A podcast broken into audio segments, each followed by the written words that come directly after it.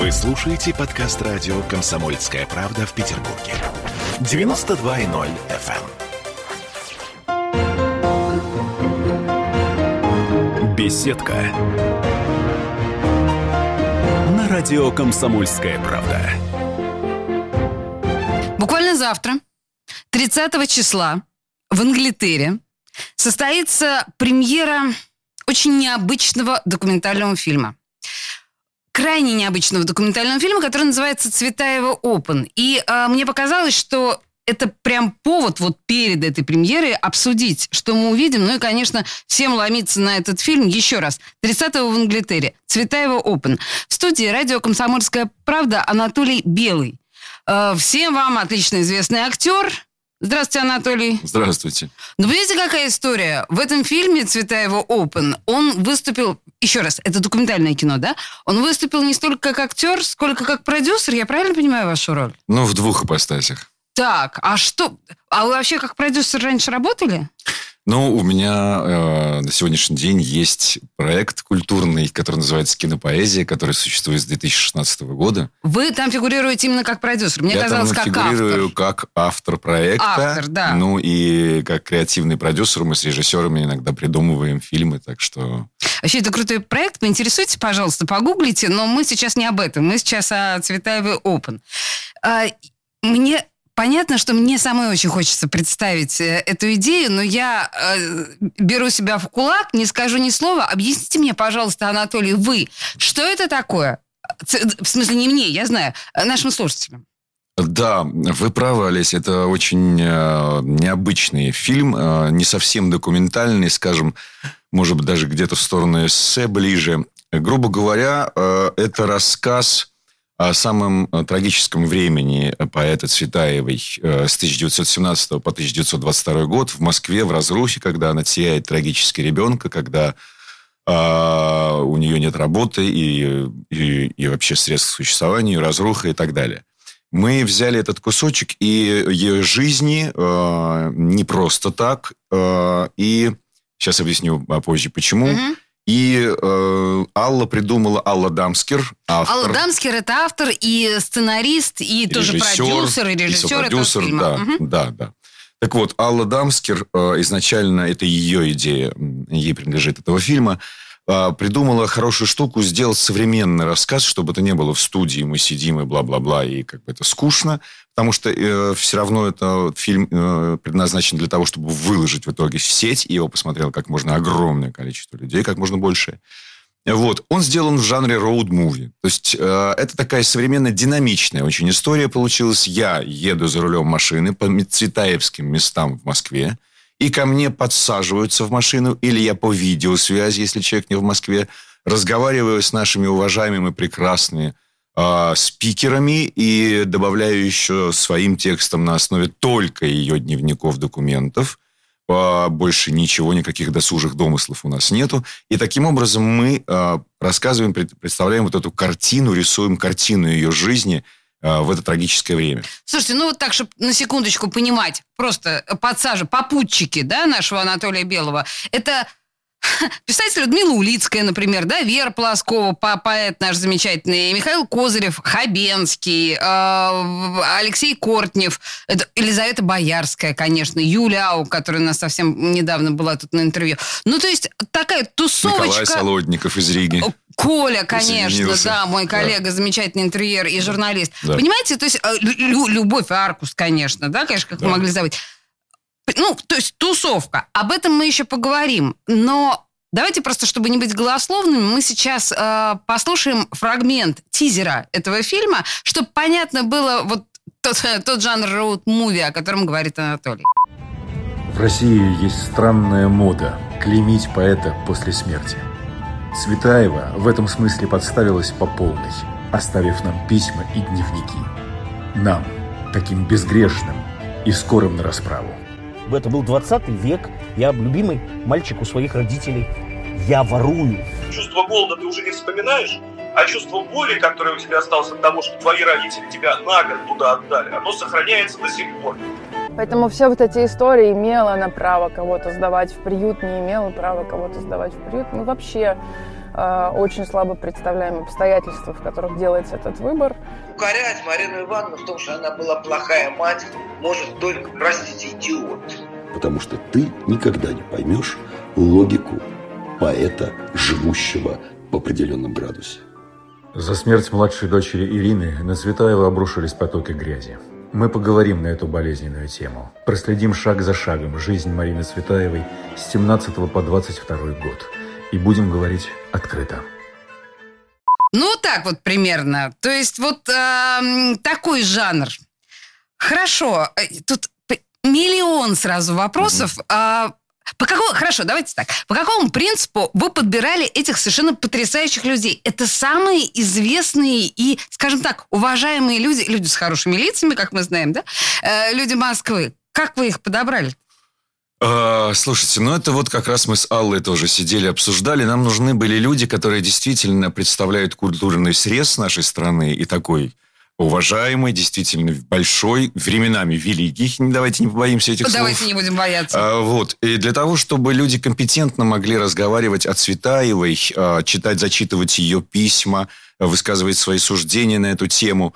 А, вот, собственно, так и сложился этот пасьянс, потому что тема очень у нас непростая. Давайте я перейду к исходной точке. Вот, да. Что Да. послужило Что же- причиной что же открывать э, Цветаева? Да, да. Зачем, ради чего мы все это затеяли? Вдруг ни с того ни с сего взяли и сделали фильм а, про Цветаева, о ее жизни.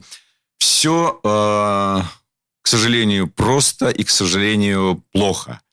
А, изначальная точка была совсем не радужная. Дело в том, что, как э, прекрасно э, подобрала глагол Алла Дамскер, она сказала, что э, Цветаева написала свои дневники и этим подставилась очень сильно. Когда Ага. эти дневники стали доступны, все цветаевские, да, ее самые сокровенные, самые интимные мысли вдруг стали достоянием всех. Сами понимаете, а, как бы общественное мнение, скажем так, а, огромное количество людей с, э, так сказать, таким узким коридором мышления и сознания вдруг э, поняли, что Цветаева, оказывается, была такой ужасной. Она там увлекалась тем, этим, мужчинами, женщинами. У нее э, отдала ребенка в приют. Вот эта вся волна грязи ужасная, мощнейшая, которая захлестнула соцсети, захлестнула саму Цветаеву. Э, как бы мы все это видели, все это происходило на наших глазах, но как бы как мы можем остановить волну, да, как бы народного гнева? Нам, наверное, это не под силу. Но последней каплей послужило э, не буду называть имен, это наша кредо, мы не спускаемся на уровень базара и кухни. Так. Э, серия передач на Первом канале одной известной телеведущей, которая размазала в пух и прах поэта с актерским придыханием, с переживанием, со слезой в глазах. Она рассказывала о том, какая это э, ужасная женщина, как она вообще в жизни себе, что она вообще наделала, и как после этого вообще можно считать ее великим поэтом. Вот А. здесь планка упала. Анатолий, с одной стороны, есть ощущение, что вы что, затеяли вот эту вот целую историю, вот это вот полотно Цветаева Open э, в ответ на какой-то пшик Первого канала. Ну, слушайте, не слишком ли мелко э, вот это вот все, нет? Ну, смотрите, пшик Первого канала был, я говорю, уже последней каплей. До этого А, то было море, каплей.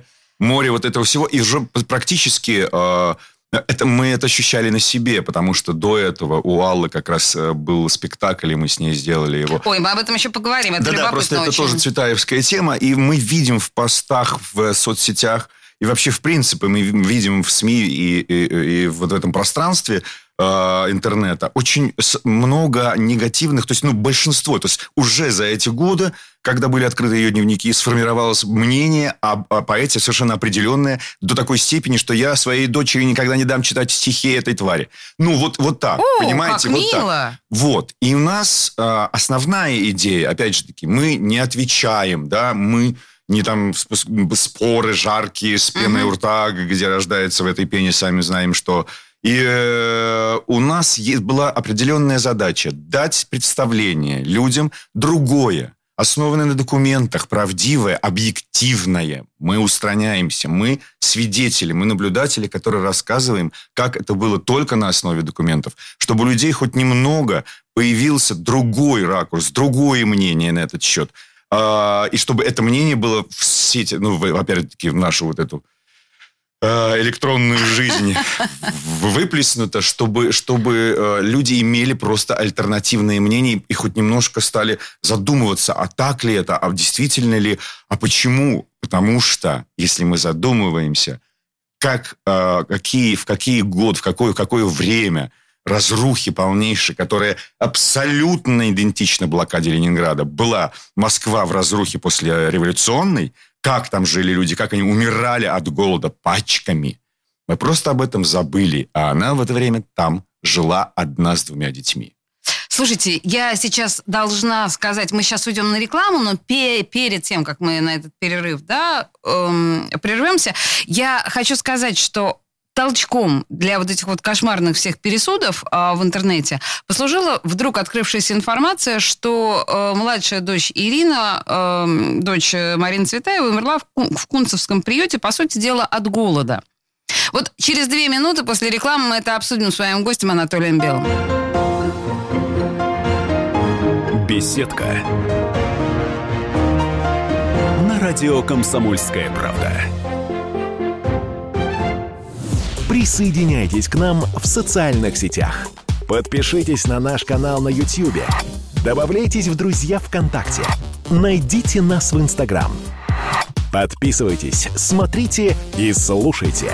Радио «Комсомольская правда». Радио про настоящее. Беседка. На радио «Комсомольская правда». Премьера завтра в Англитере. Э, фильм Цветаева «Опен». У нас в студии радио «Комсомольская правда» э, исполнитель главной роли, ну, если можно так говорить о фильме, да, документальном, и тем не менее, э, роль рассказчика э, Анатолий Белый. Он же является продюсером этого фильма. Фильм, как понятно из названия, про Цветаеву. И в предыдущей части мы, собственно, остановились на, э, ну, на самом деле, очень сложном моменте о том, ради чего, собственно говоря, почему этот фильм э, получил жизнь. Потому что вокруг Цветаевой сложилась совершенно чудовищная э, аура аура э, женщины-монстра, аура поэта, который я своим, как Анатолий сказал, который я своим детям читать не буду и запрещу своим детям читать, потому что она была своеобразной, спорной личностью, потому что, как мы закончили предыдущую часть, она, по э, мнению многих очень ее критиков, бросила своих э, дочек двух э, в приюте в 22-м, по-моему, году, да? А, в 22-м ну, она уже умерла. Ну, это было как бы зимой 21-го. Э, зимой 21-го года. Да, умерла Ирина, ее дочка, да, э, когда ей было два года. Итак, Цветаеву за это осуждают. А, не мать-волчица бросила своих детей. Вы упомянули о том, что Москва, голод и разруха тех лет, она, в общем, сопоставима с блокадой. Э, это главное оправдание Цветаевой? А, смотрите, мы, э, скажем так, давайте э, правильно, чтобы глагол употреблять, мы не, э, Вы не занимаемся... Опра... Нет, оправдываем, конечно, защищаем, наверное, ближе угу. и точнее. Конечно же, мы просто действительно себе, вот люди, когда выносят свои скоропалительные суждения, мнения, не задумываются ни на секунду и не представляют себе вот этих условий, когда действительно в Москве умирало огромное количество людей от голода. И Цветаева была одна, муж был отрезан уже в Крыму. А, началась гражданская война, Троцкий закрыл границы, Москва осталась в изоляции. И она с двумя детьми, с двумя своими дочками. Вы немного ошиблись, в приют она сдала одну. Ирину, а вторую оставила при себе Асю. Нет, подождите, да. давайте-ка я уточню. Давайте. Она сдала обеих дочерей, но э, старшая дочь в какой-то момент начала болеть, и Цветаевой пришлось забрать ее хорошо. из э, да. дома. Да, да, да, давайте, да, хорошо. Это просто это описывала сама Ариадна в своих воспоминаниях. И, хорошо, я, это я уже значит, запамятовал. Да. Э, Конечно же, она пыталась э, спасти своих детей от голода. От голода, Конечно, всего. это первоочередная причина. И на самом деле она обманулась, да, тем, что ее знакомые сказали ей «отдай». Она просто не справлялась. Тем более, что, опять же таки, это малоизвестный факт, и о нем умалчиваются, и, э, а а он очень э, влияет на эту ситуацию. Дело в том, что Ирина была, вот мы с Любой Аркус как раз по этому поводу очень деликатно поговорили, именно с ней, как с человеком компетентным в области, э, а, э, как сказать, э, детей, особенных детей, скажем тогда, Ирина была у нас с симптомами особенного ребенка. Тогда этого еще как бы ну, не называлось там, да, какими-то диагнозами там, или так далее. Но на лицо то, что ребенок был особенный. Любовь Аркус – это э, руководительница дома Антон тут рядом. Это люди с аутизмом. Именно поэтому, да, она комментировала. Конечно. Мгм. Именно поэтому, как человек сведущий и компетентно, она э, комментировала именно эту ситуацию. У Ирины были все симптомы аутизма, там, не вдаваясь в диагноз. Э, и когда Марина Ивановна должна была уходить на, на работу и оставлять двух девочек дома, Ирина э, не справлялась. Она могла просто себе нанести вред, увечья. То есть в какой-то момент она вернулась э, от того, что та была синяя, съела полчина кочана капусты и какой-то мерзлый Мгм. потому что в доме больше ничего не было, и чуть не погибла, и старшая дочь там не могла с ней ничего сделать, и так далее. Ведь И- Старшая эта дочь там была на несколько лет старше, тоже маленький ребенок. Конечно, конечно, да, не, не взрослый человек. А, И вот представьте себе, да, то есть ей приходилось как-то ограничивать Ирина, и, и- Иринино движение, да, она Казалось бы, для нас, современных людей, живущих, живущих в благополучном мире, это кажется чудовищно. Боже мой, она привязывала ее там простыней к табуретке или там к кровати. Ужас, ребята, ну чуть-чуть, на секунду просто. Представьте, поместите себя, вот такого прекрасного и благополучного, в ту ситуацию. Два ребенка, что делать? Что ей оставалось делать? И она поверила знакомым, которые просто дочки уже умирали от голода. И э, ей сказали, в Кунцевском приюте там хотя бы кормят. Там дают рис и шоколад. Там дают им пайки, которые хотя бы поддерживают жизнь детей, не дают умереть с голода. И она уже от отчаяния, просто отчаяния, сдала э, девочек для того, чтобы выжили они, а не для того, чтобы их погубить. Да, тут даже, наверное, неправильно говорить «сдала». Она, собственно Отдала. говоря, по- по- Ну, помощи попросила да, у этого а, интернета. Но к ужасу а, там директор этого интерната был очень э, специфический, мягко говоря, человек. Он просто э, попросту воровал. Да? И дети там реально по несколько человек в день погибали от голода. Ну, откуда э, это могла знать Цветаева? А, То, что мы с вами говорим, звучит достаточно убедительно. Но это мы с вами апеллируем к фактам, ну, то есть к документам, по сути дела, которые мы видим в свободном доступе. Ваши герои, я еще раз, э, с вашего позволения, напомню, если нас не слушают, да, сначала. А, В фильме участвуют Константин Хабенский, Елизавета Боярская, Людмила Улицкая, Вера Полоскова, э, Миша Кортнев, э, в смысле, Миша Козырев, Алексей Кортнев. Ну, в общем, вот эти вот все э, замечательные люди совершенно. Они-то что? Ну, про Любовь Аркус вы мне сказали. Улицкая, я примерно понимаю, впрочем, как и Вера Полоскова, некоторым образом э, работницы слова, да? Миша Козырев какое отношение имеет к этой истории? Вот. И вот теперь мы приходим к очень правильный вопрос, вы задали, Олесь. Э, Просто замечательный, потому что как раз здесь мы и переходим к теме того, что люди, ну давайте так называть, обычные, да, люди, ну вот срез разных людей, не имеющих отношения к Цветаевой, потому что Верочка действительно просто Цветаевед какой-то, Мгм. знает о ней там, как, собственно, и Людмила Евгеньевна. А, Мы берем людей из разных совершенно... Да, они не связаны с Цветаевой. Это здесь работает как раз личностное подключение. То есть человек, мы ему говорим, было все так, очень просто.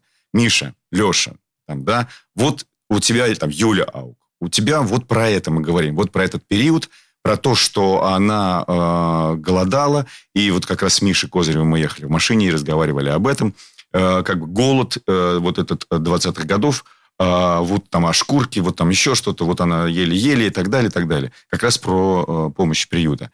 И он как человек, просто человек, который себе представляет эту ситуацию, разговаривает со мной на эту тему. Он, и действительно, мы с ним ехали минут 10. Это, наверное, самый драматический кусок, когда просто у нас в машине возникла пауза. Мы такая спонтанная. Мы не могли больше говорить, потому что нас подступило вот сюда горлу ком. И мы полминуты просто сидели, я рулил, он ехал, отвернувшись в сторону, потому что, не знаю, чтобы я не увидел, может, навернувшихся слез. Но говорили, говорили мы именно о голоде, о том, что мы не представляем себе этого. И вот так, в разных темах. Юля говорила про ее мать, как она собирала детей, как она письма писала подробно, что взять, где что лежит, эмалированная кастрюлька, шубка, одеялка, э, простенька мать, когда говорят мать ехидна, вот мать ехидна может вот так вот, вот так вот подробно описывать, что надо взять и умолять, чтобы ничего не забыть. И пишет письма, читай там а, побольше, и прибодряет своих девочек там и так далее. Другой э, срез э, у Коли Солодникова. Ну и так далее. Мы им э, говорим о, как, как раз о человеческом, как Костя Хабенский, который mm-hmm. зачитал письмо знаменитое Цветаевское к своему мужу Сергею Фрону, когда она говорит, я буду ходить за вами как собака. И вот э, в поезде, да, э, и, и это как раз рисует картину Читаева человека. Человека, поэта. Давайте, опять же таки, здесь вот Костя прекрасно сказал, высказал мысль. Мы сидели с ним в Амхате, снимали. И э, обсуждали это письмо, и он высказал такую мысль. Говорит, как вообще, ребят, ну вот смотрите, это очень важное. Цветаева – великий поэт. Она необычный человек, а мы судим ее по меркам обычного человека. Она поэт, живущий в другом градусе, в других, в другом, может, мире, в других реальных и так далее. Она поэт. Она живет совсем в другом, неведомом нам градусе жизни, чувствований, амплитуде. Ее нельзя вообще судить, а судить Слушайте, ее нашим меркам я невозможно. вам сейчас задам обывательский вопрос. Давайте. То есть вы хотите сказать, что э, гений или даже просто талантливый человек, э, он не подходит по ту нравственную систему координат, которая э, действует для нас, обычных людей? Нравственную, да. А что было в Марине безнравственного? Может, что-то и было, опять же таки, что мы, почему мы можем, должны вот так клеймить ее и судить? Угу. А, хорошо, тут еще, знаете, возникает всегда же, но это понятно, когда э, людей там спрашивают... Э, я не знаю, а, Маяковский или Есенин, да? Mm. А в случае с Цветаевой, вы понимаете, да, Цветаева или Ахматова? Ну, да, и есть такая безупречная, вот совершенная, вот эта строгая, гробоносая дама. Да, Ахматова, есть обезьянка, как называла Ахматова Цветаеву. Mm-hmm. Слушайте, мы сейчас, на самом деле, у нас тут новости просто э, надвигаются на нас, а, поэтому, ну, вот про вот этот спорный и сложный, и не всем далеко не всем понятный э, образ Цветаевой. Мы продолжим буквально через несколько минут. Не уходите никуда. Беседка. На радио «Комсомольская правда».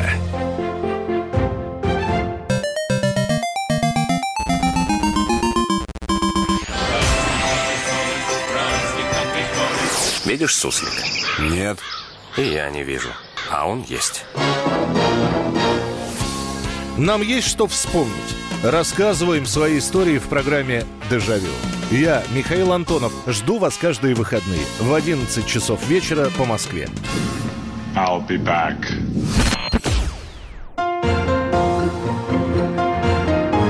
Беседка. На радио «Комсомольская правда» понедельник, 30 числа, премьера в Англитере, фильм э, Цветаева «Опен». Слушайте, на самом деле мы тут э, до определенного накала страстей дошли в разговоре с продюсером и э, ведущим, скажем так, этого фильма, да, Анатолием Белым, который сейчас находится в студии радио «Комсомольская правда». Поразительная, конечно, история. Мы понимаем, что А слушайте, когда, когда это было? Вот э, в 2000-х, по-моему, годах вот эти дневники э, нашей неправильной, скажем так, поэтессы, неправильного поэта Цветаевой, они стали известны, верно? Да, где-то так. Где-то в 2000-х. древних, да. И вот из, из этих э, дневников вдруг хлынуло неудержимое. Вот это вот мы увидели Марину Цветаеву человеком, и для многих оказалось это совершенно непереживаемым опытом. Я имею в виду я имею в виду ее там роман с Константиной Пар... э, с Константиной Софьей Парнок, и ее, в общем, очень сложные, своеобразные отношения с мужем, ее бесконечные любовники и э, история с ее дочками. Вот это вот все вызвало волну негатива в отношении э, к Марине Цветаевой.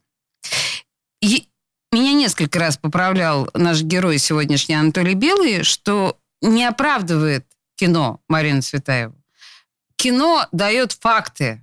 То есть предлагает взглянуть на другую сторону да, вопроса э, другими глазами несколько.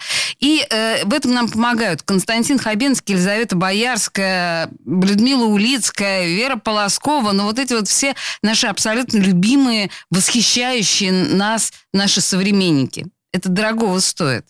Это те люди, которые войдут в историю впоследствии так же, как э, Марина Цветаева. Мы с вами закончили предыдущую часть э, на вот моменте неправильной поэтессы. Вот есть правильная и безупречная во всех смыслах слова Анна Ахматова. С очень трагической судьбой, все понятно. Но вот вы бы видели, жалко, что у нас радио, вы бы видели сейчас взгляд Анатолия на меня, да? Безупречных людей нет, Олесь. Давайте с этого начнем. Давайте все-таки... Согласна с вами, да. И мы знаем, на самом деле, очень многое э, об Анне, конечно, тоже своеобразные моменты. Но, слушайте, вот, может быть, Марине не нужно было дневник вести? Может быть, мы ответственны за эти вещи, нет? Так в том-то и дело, понимаете, вот как э, возвращаюсь к тому прекрасному глаголу, который Алла придумала, она подставилась по полной с этими своими дневниками. Но нет безупречных людей, да, и молчание, м- как она сама, да, Ахматова, это ужасное, это каменное молчание десятилетиями, оно же тоже, как бы, да, не, не безупречно. И это другая сторона медали. Мы все, Господи, не без греха. Кто-то пишет дневники, кто-то не пишет. Мы не имеем права. Вот самый главный месседж нашего фильма. Мы не имеем права вот так огульно, вот так вот э, а- хаять э, людей, тем более поэта, все-таки я возвращусь к этой тонкой теме, э, великого поэта, который живет в другом измерении, в другом градусе, и которое надо разделять и творчество, и жизнь. Да, ты там относишься как-то к этому, хорошо, но то, что какой вклад она внесла в литературу, ну, даже не обсуждается. Это гениальный поэт, который просто, да, развернул и многие э, поколения наших девушек, людей в нашей стране просто воспитано на ней. Безусловно, конечно, конечно. И как этот вклад его перечеркнуть тем, что вот, вот она там это, она там то. Ребят, ну взгляните в зеркало.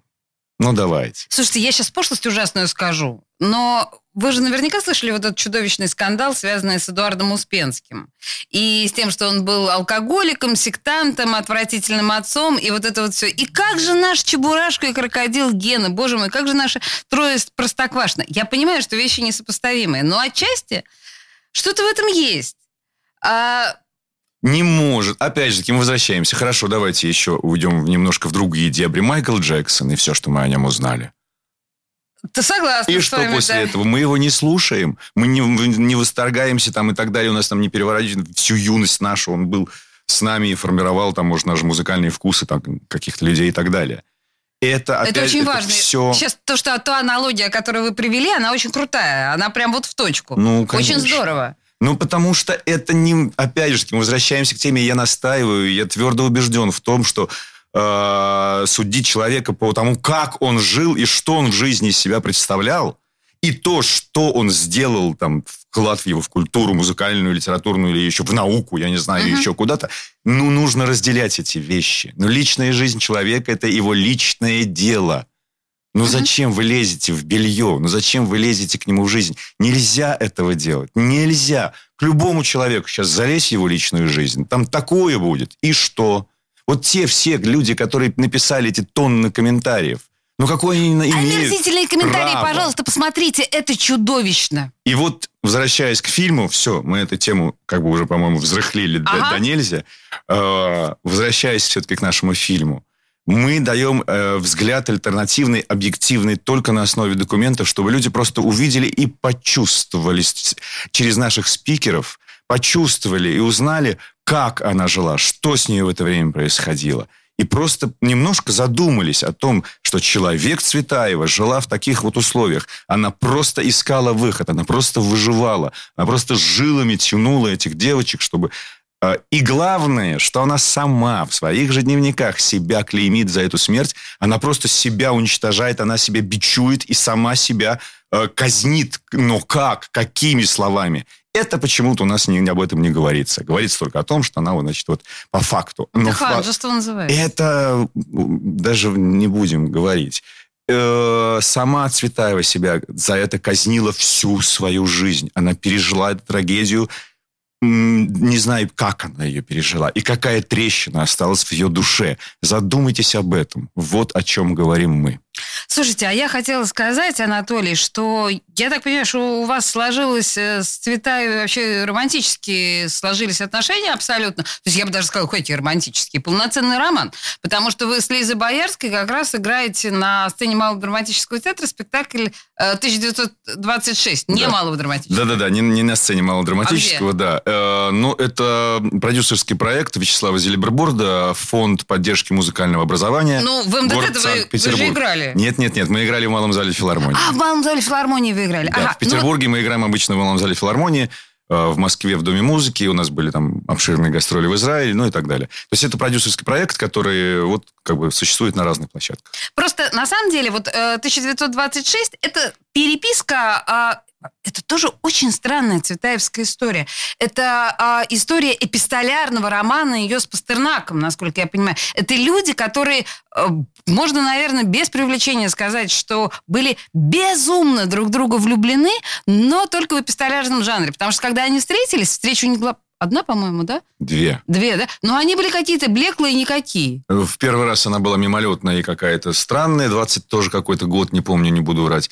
И последний, потом они встретились только уже на антифашистском кабине- коми- комитете 36-й, что-то такое. Ну, они были уже очень взрослые люди. у них у уже него... было вот эти 14 лет их бурнейшего романа в письмах. Вот этот вот, вот э, между этими датами. Да, слушайте, ну, Ну да, так случилось. вот вы, простите меня, да. вы верите вот в этот э, роман? То есть понятно совершенно... Нет, ну, ну понятно, что Цветаева в этот момент была там, ну, условно говоря, в эмиграции, она была э, в Германии, ей казалось, что Пастернак это вот тот самый э, фитилек, ог- огонек Родины и вот это вот все. Но вообще вы верите в этот роман?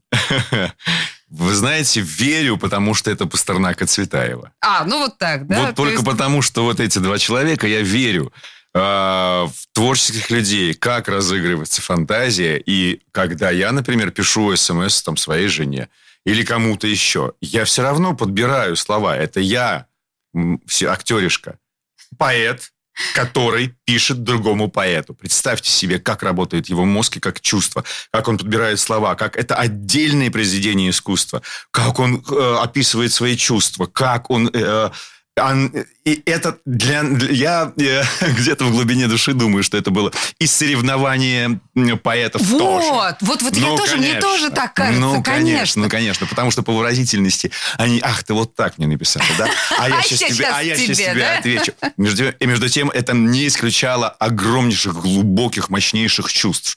Там и страсти были, и разрывы. Потому что действительно Пастернак рвался к ней, но у него не хватало сил, и он был связан с семьей и Советским Союзом, и у него ну, не хватило ему сил так все-таки бросить все, разорвать и уехать. А а она его звала, и вроде он делает шаг этот, э, в спектакле, когда мы делали с Аллой, она говорила, что это танго, это абсолютное танго. Шаг он вперед, она назад. Потом наоборот, она вперед, ну приезжай, а он «М, я не могу, у меня зуб болит. Я действительно соматическая боль была у него. Да, ну слушайте, это вот как раз, мне кажется, невозможность и нежелание, даже не невозможность, нежелание вырваться из э, текста.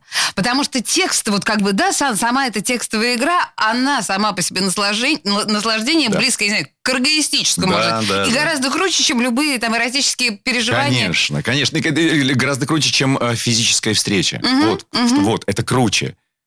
Да, ой, слушайте, волнующе. Я, к сожалению, спектакль не видела, но очень хочу. И, в общем, я это сделаю. 1926, э, имейте в виду. Ну, просто если снова приедете, да, будем ждать этот спектакль. Но мы сегодня с Анатолием Белым говорим о кино. Мы говорим о фильме Цветаева «Open». Мы Анатолий, вы же приглашаете, да, наших слушателей на премьеру в Англитер? Ну, конечно, ну, конечно. И этот фильм, я так понимаю, что он будет распространен в э, свободном доступе в соцсетях. Да, сейчас мы сделаем точечные показы в кинотеатрах, а после Нового года выложим в сеть.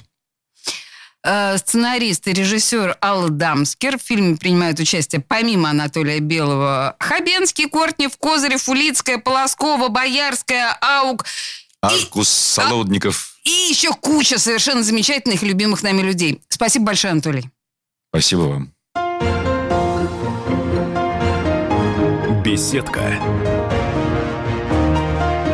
На радио «Комсомольская правда».